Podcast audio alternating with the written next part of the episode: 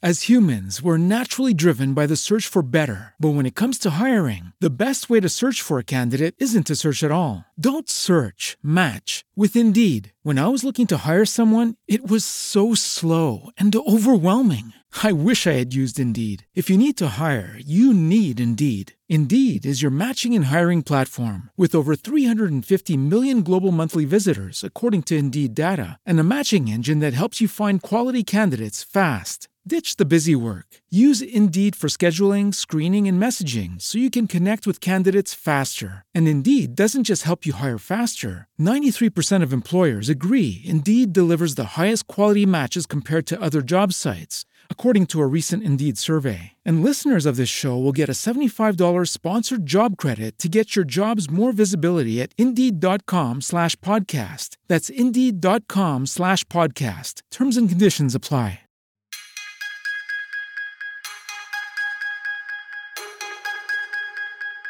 Buenas noches, ¿cómo están? Acabo de ver una película maravillosa en la televisión, pues porque en Netflix que, que se llama El Irlandés. Me, me encantó. Es una película muy larga, pero se las recomiendo.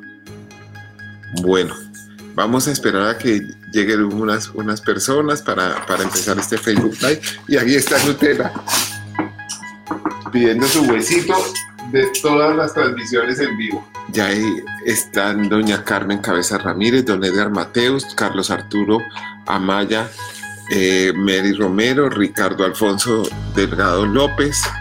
Muchas gracias por estar. Ya tenemos a 610 personas, 653 en este momento.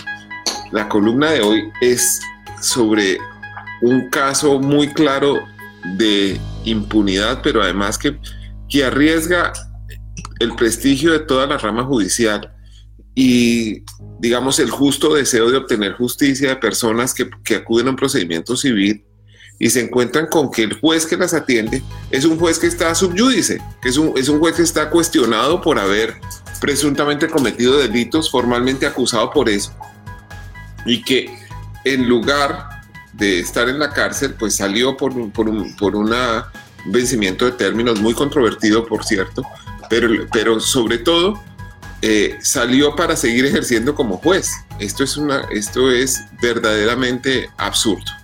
Entonces, de ese tema que está relacionado con la, con la impunidad del señor Matos vamos a hablar. Este juez eh, se llama Reinaldo Huertas y resulta que en este caso eh, el soborno arrancó desde el reparto mismo porque ya tenían arreglado al juez, según la acusación de la fiscalía desde antes, y lo único que querían era que el reparto electrónico fuera alterado para que justamente llegara ese despacho en donde el juez y el oficial mayor estaban comprados y donde, según los testimonios y pruebas que, que argumenta la fiscalía, el propio Matos le pagó a ese juez en persona junto con un abogado que ya confesó todo, que es el doctor Luis David Durán Acuña.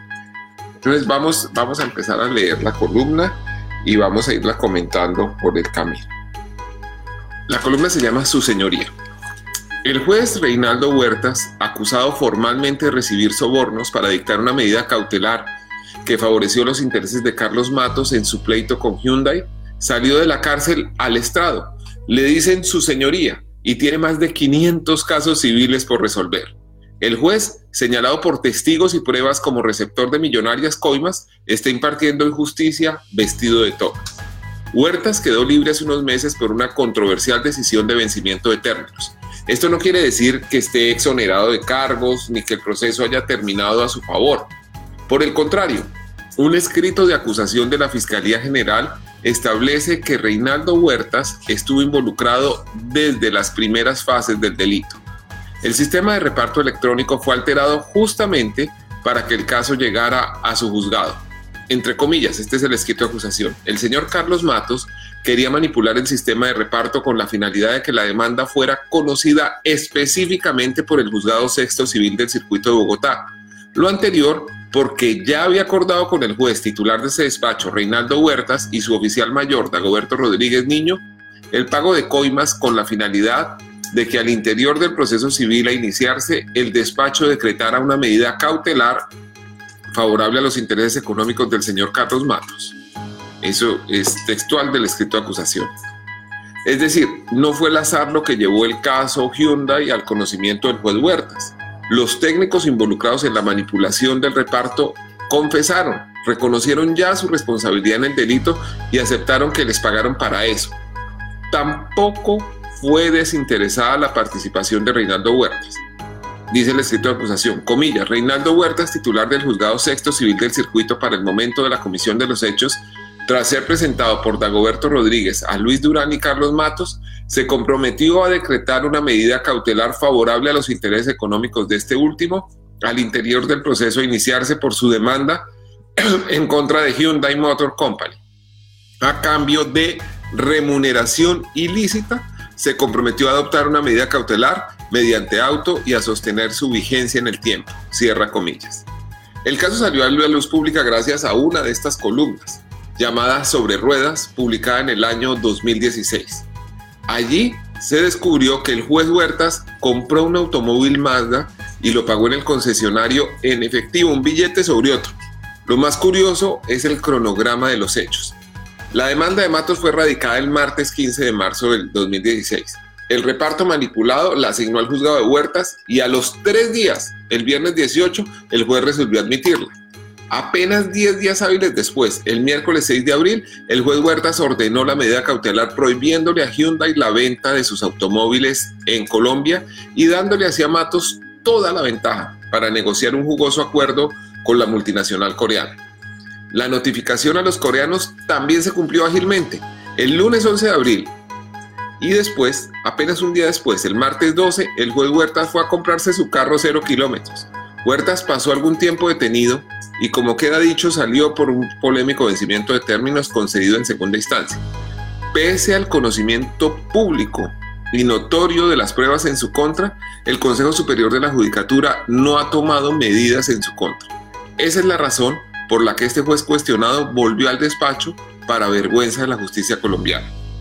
Hace unos días, el periodista Guillermo Gómez de Noticias 1 encontró al juez Reinaldo Huertas. Estaba fresco como una lechuga, vestido de toga y sentado en el lugar del juez y no en el banquillo del acusado. Miren lo que dijo. He regresado a cumplir lo que constitucionalmente eh, prometí cumplir, que es administrar justicia. Bueno, después le preguntó por el carro que había comprado y miren lo que dijo.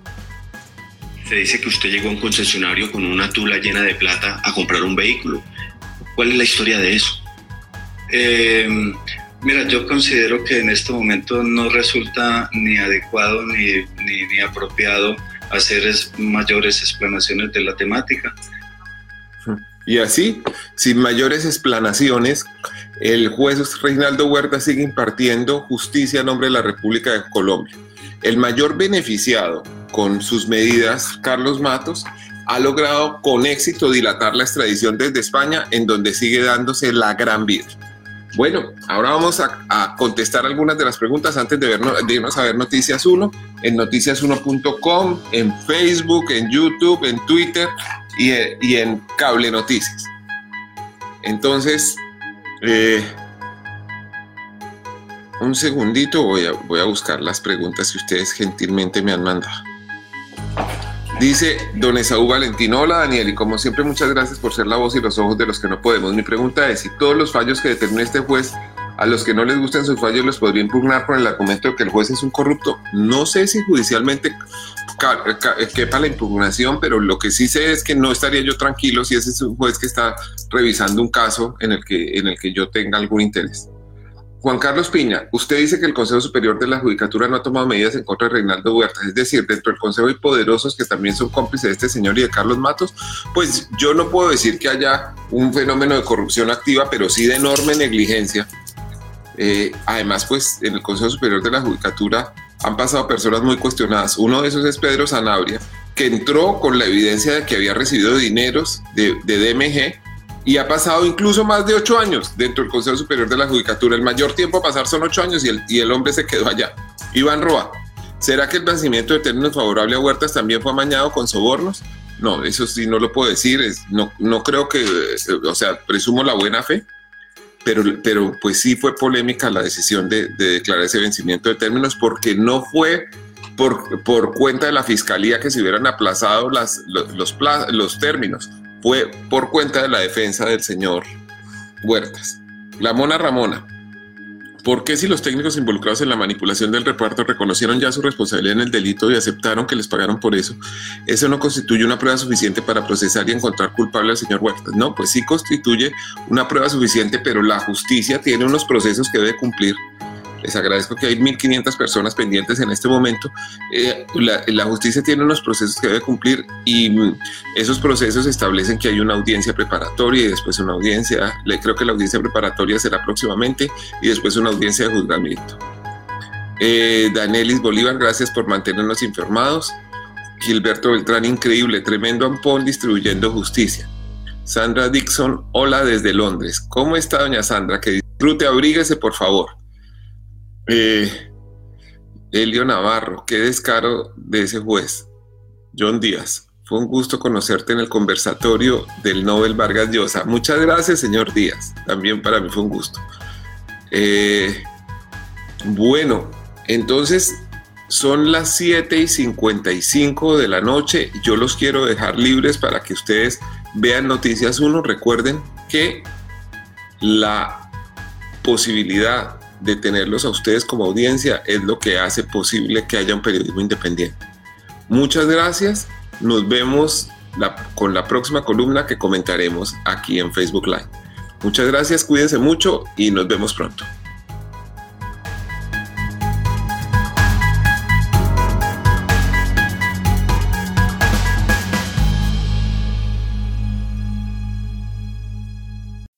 As humans, we're naturally driven by the search for better. But when it comes to hiring, the best way to search for a candidate isn't to search at all. Don't search, match with Indeed. When I was looking to hire someone, it was so slow and overwhelming. I wish I had used Indeed. If you need to hire, you need Indeed. Indeed is your matching and hiring platform with over 350 million global monthly visitors, according to Indeed data, and a matching engine that helps you find quality candidates fast. Ditch the busy work. Use Indeed for scheduling, screening, and messaging so you can connect with candidates faster. And Indeed doesn't just help you hire faster. 93% of employers agree Indeed delivers the highest quality matches compared to other job sites, according to a recent Indeed survey. And listeners of this show will get a $75 sponsored job credit to get your jobs more visibility at Indeed.com slash podcast. That's Indeed.com slash podcast. Terms and conditions apply.